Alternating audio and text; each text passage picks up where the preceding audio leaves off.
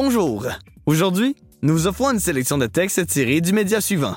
Liberté. Au programme, les oiseaux moches de l'espoir et la civilisation mondiale des déchets. Bonne écoute.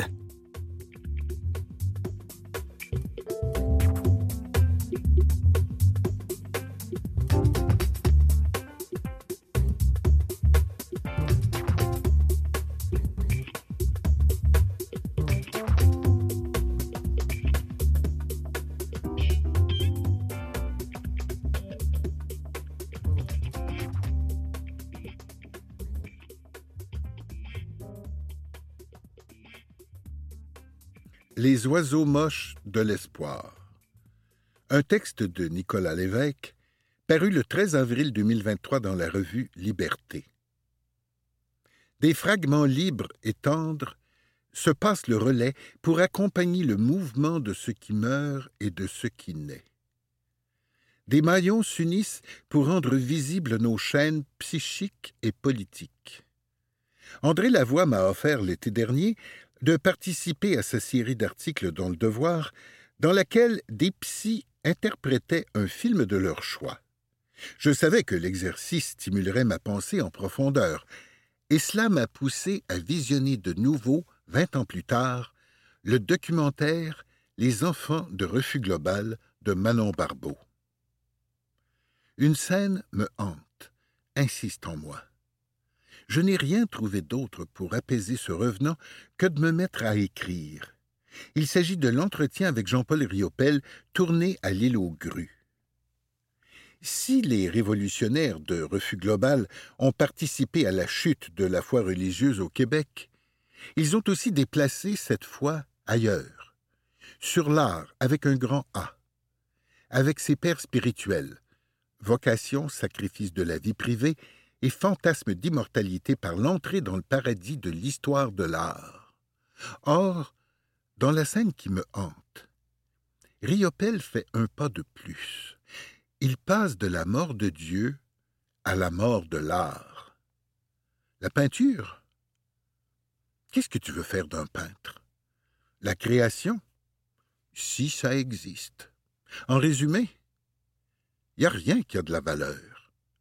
C'est parce que Riopel a atteint le fond du baril, comme on dit, le degré zéro de la foi, qu'il ne croit plus en rien, que cette scène devient pour moi inoubliable, puisqu'elle nous montre aussi que de ce rien naît la suite du monde.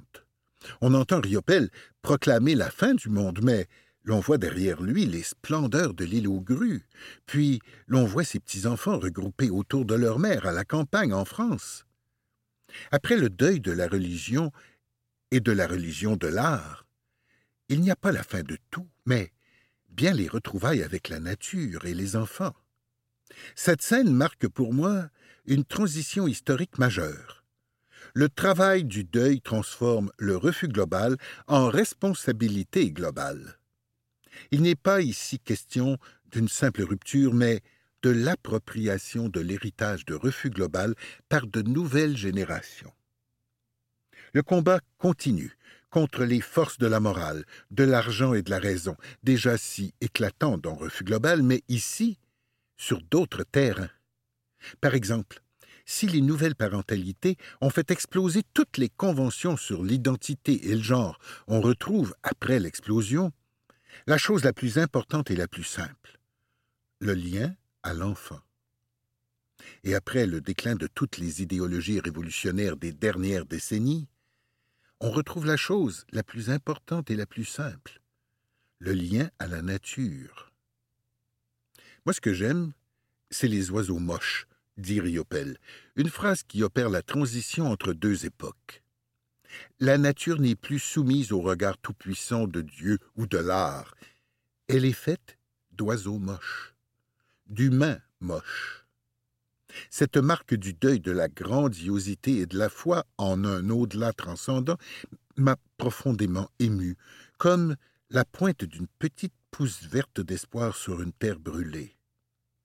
Après avoir balancé que la solitude, c'est tout ce qu'il aime en fait, et qu'il veut toujours être ailleurs, Riopel se fait surprendre par l'amour des oiseaux moches, par le retour du goût d'être ici et d'être en lien, le retour d'une certaine forme de communion post-religieuse qui passe par l'affection pour les petites choses, à commencer par soi-même, comme grain de sable sur les plages de l'univers. Bien qu'il faudra fort probablement retrouver dans l'avenir des idéaux et une forme de grandeur pour renverser le capital et limiter les catastrophes climatiques, ce passage par l'affection pour les oiseaux moches est peut-être la sagesse possible de notre époque, qui ne sait pas encore assez valoriser ce qui est là, autour de nous, avec nous, à notre portée, le petit, le proche, le singulier, le sensible. Mais l'on sent tout de même un mouvement en ce sens, vers le micro, le local et l'artisanal, une modestie qui n'a rien à envier au grand bain de sang de l'histoire que l'on aime étrangement célébrer en général. Par l'écriture de ces derniers fragments, la scène de Riopel à l'île aux grues a trouvé en moi un apaisement.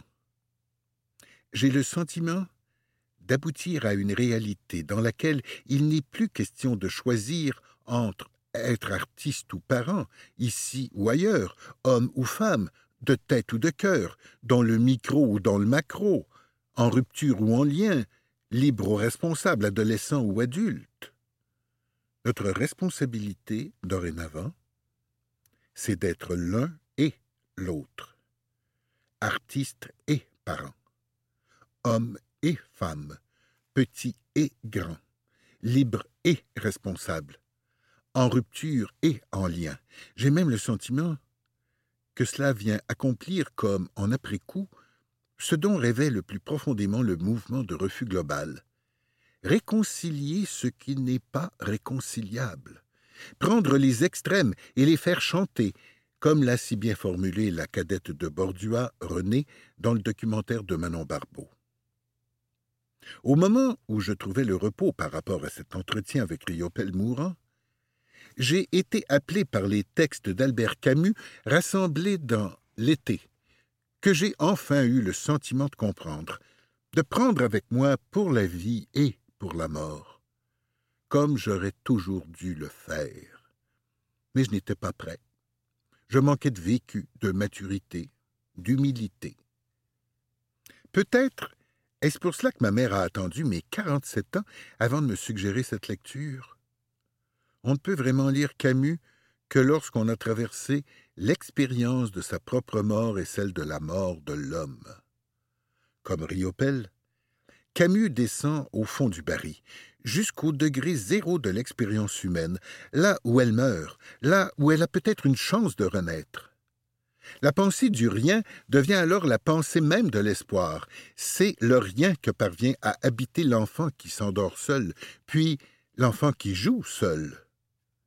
C'est le rien que partagent les amoureux, le rien qui fonde l'espace littéraire, le rien qui empêche l'art de se fixer à une origine ou à un but, un programme.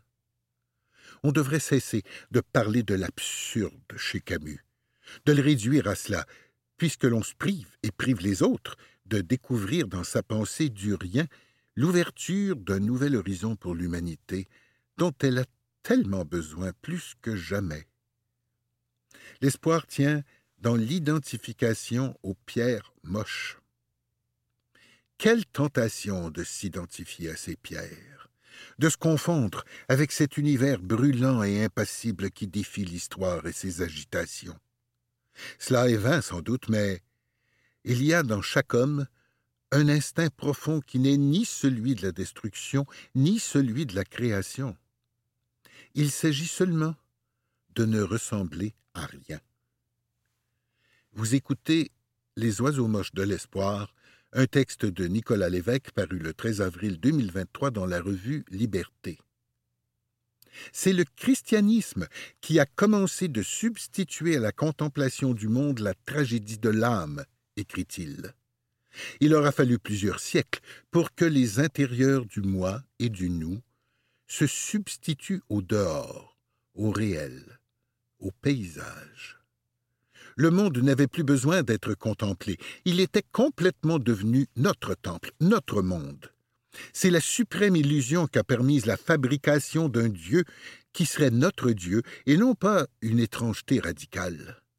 La vraie perte de la foi en la religion et donc en l'homme, qui n'a cessé de l'inventer, on la voit à l'œuvre chez le dernier Riopel, celui des oiseaux moches, ainsi que chez le Camus qui recommence à contempler le monde extérieur en tant qu'étranger.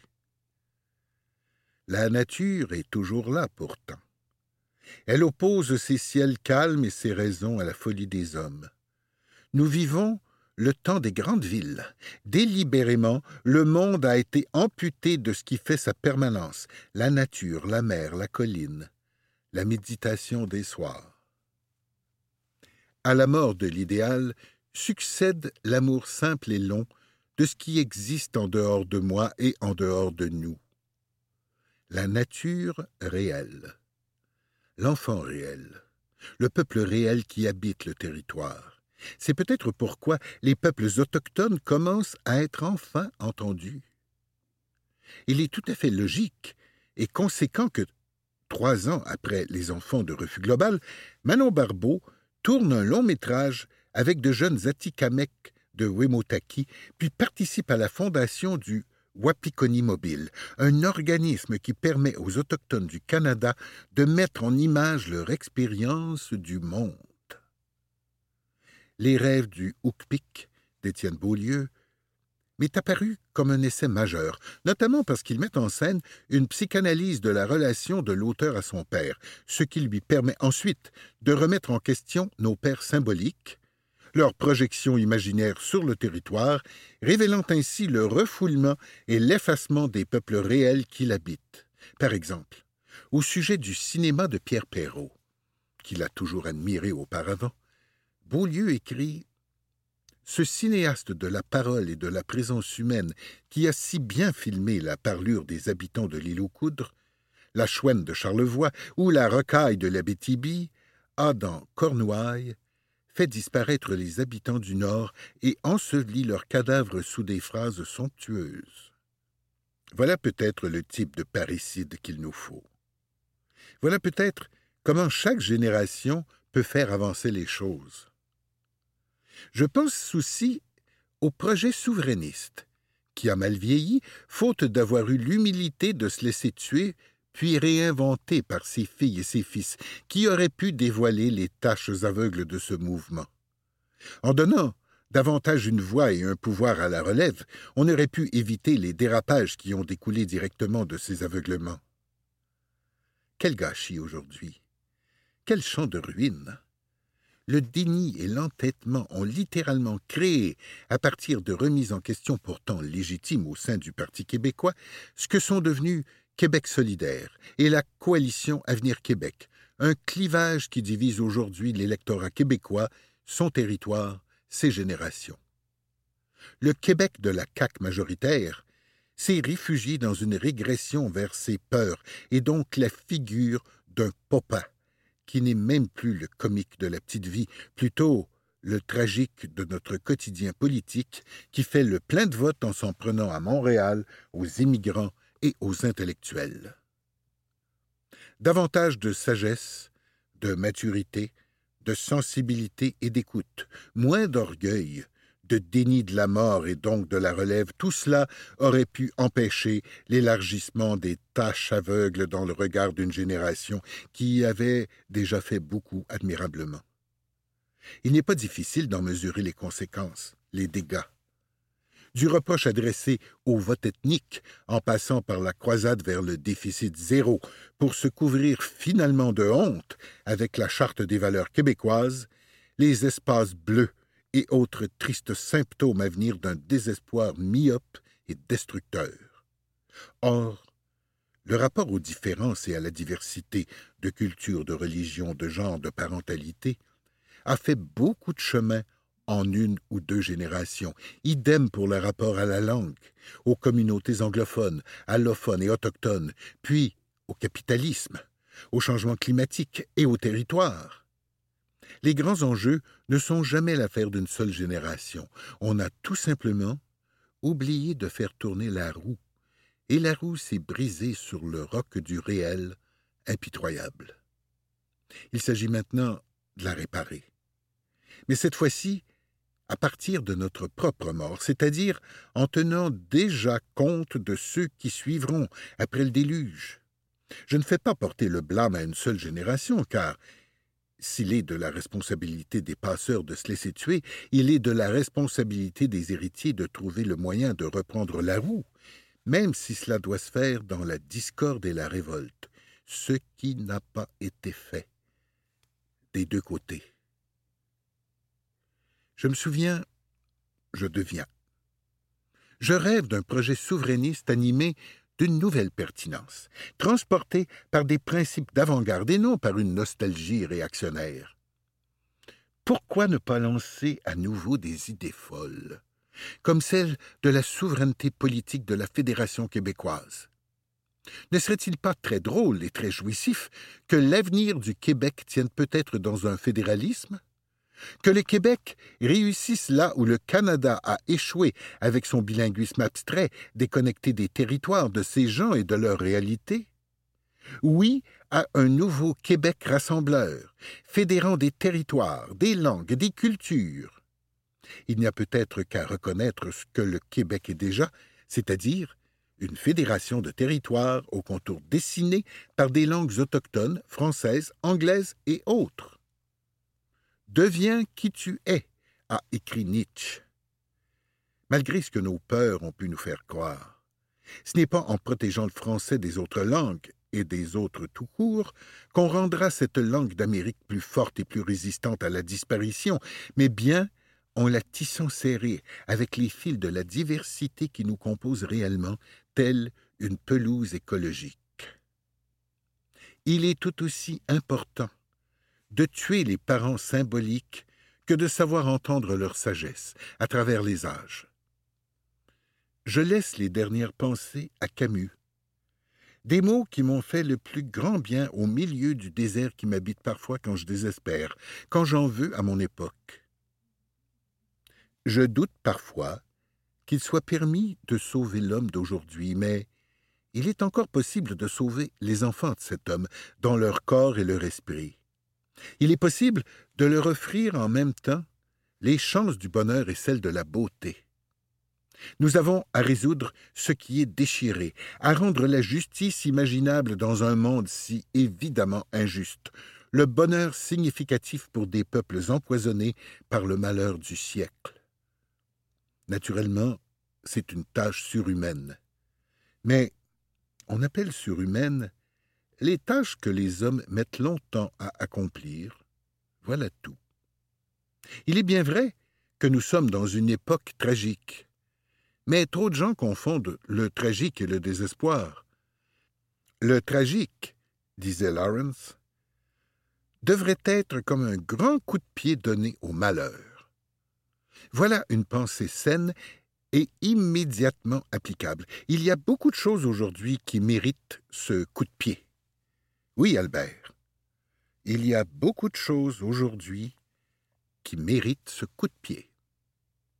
C'était Les oiseaux moches de l'espoir, un texte de Nicolas Lévesque, paru le 13 avril 2023 dans la revue Liberté.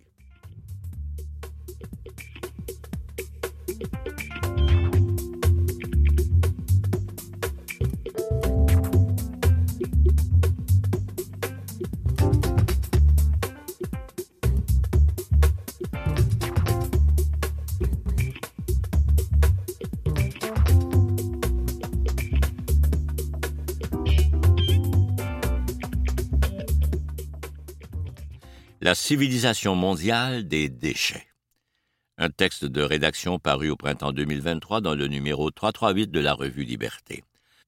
Nous nous demandons souvent à Liberté si notre incapacité imbécile à imaginer notre fin, individuelle aussi bien que comme espèce, ne participe pas à notre délire de destruction, comme si ce déni finissait par s'exprimer dans nos comportements compulsifs. Notre adoration de l'accumulation, et notre insouciance à mettre au rebut ce qui hier pourtant nous semblait si nécessaire, si urgent à obtenir, accélère ainsi la fin que nous refusons de considérer. Sur quelle planète vivront les enfants de nos enfants? Dans un avenir qui nous dépasse, un avenir duquel nous serons absents, absentes, mais qui sera la conséquence directe de notre présence. Acheter, avoir, jeter. Bah, on inventera bien quelque chose, non? Quand nous étions petits, petites, nous regardions passer les camions à ordures avec un mélange de peur et de joie. Nous nous imaginions courir nous aussi dans les saletés, nous agripper à la barre, les cheveux au vent. Nous voulions être vidangeuses. Mais les adultes prenaient un drôle d'air. Alors, quand on nous demandait ce que nous voulions faire plus tard, nous répondions, comme tout le monde, vétérinaire.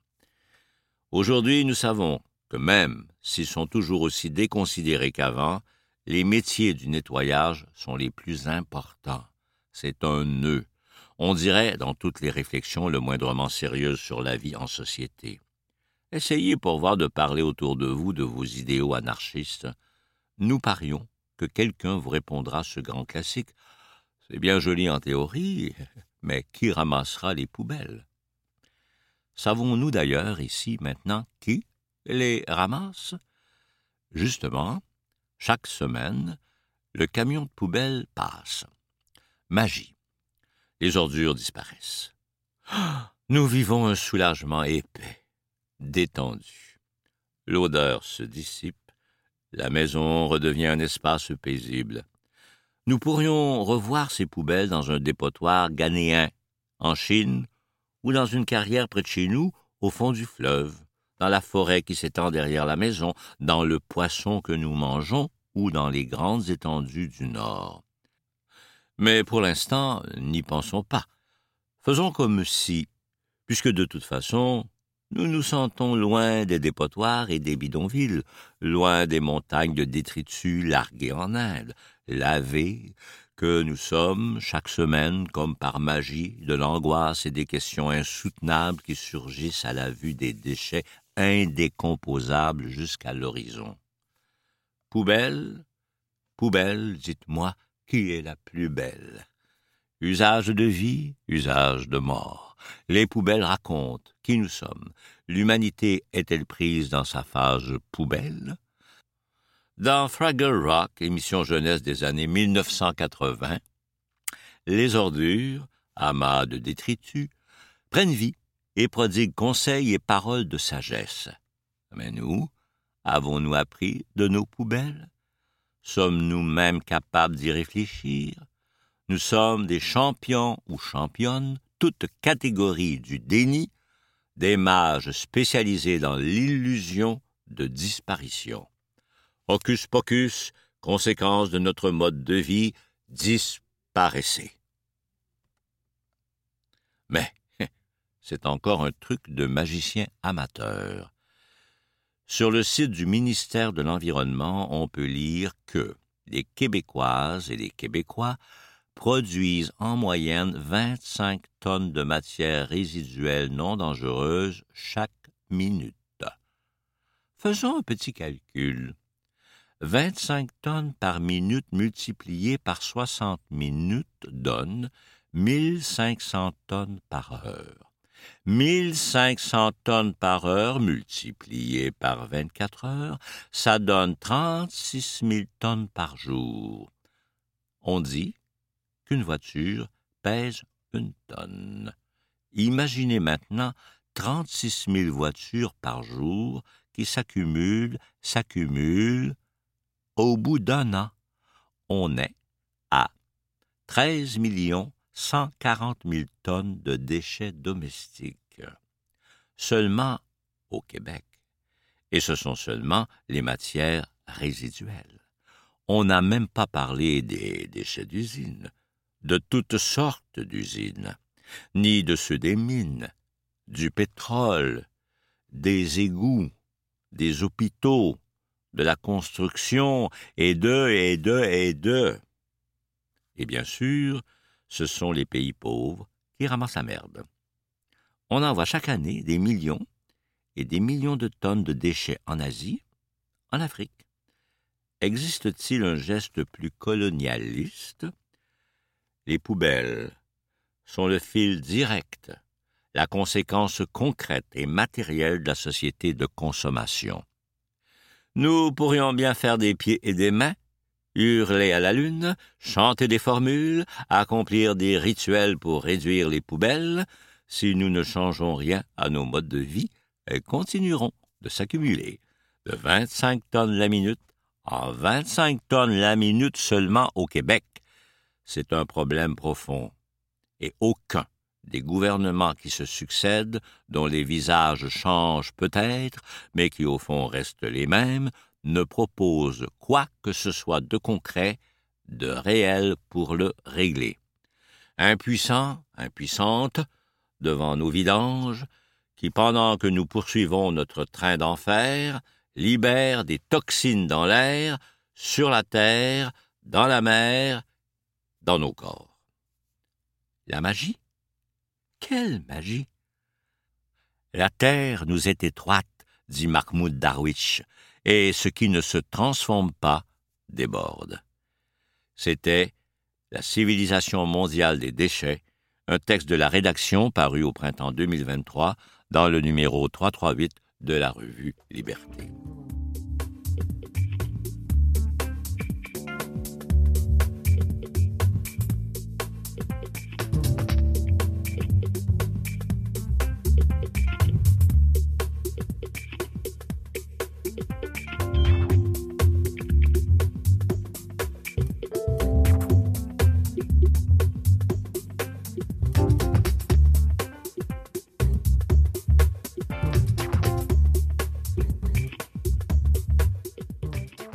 Vous pouvez retrouver cette émission sur le site de Canalem à l'adresse canalem.visevoir.com.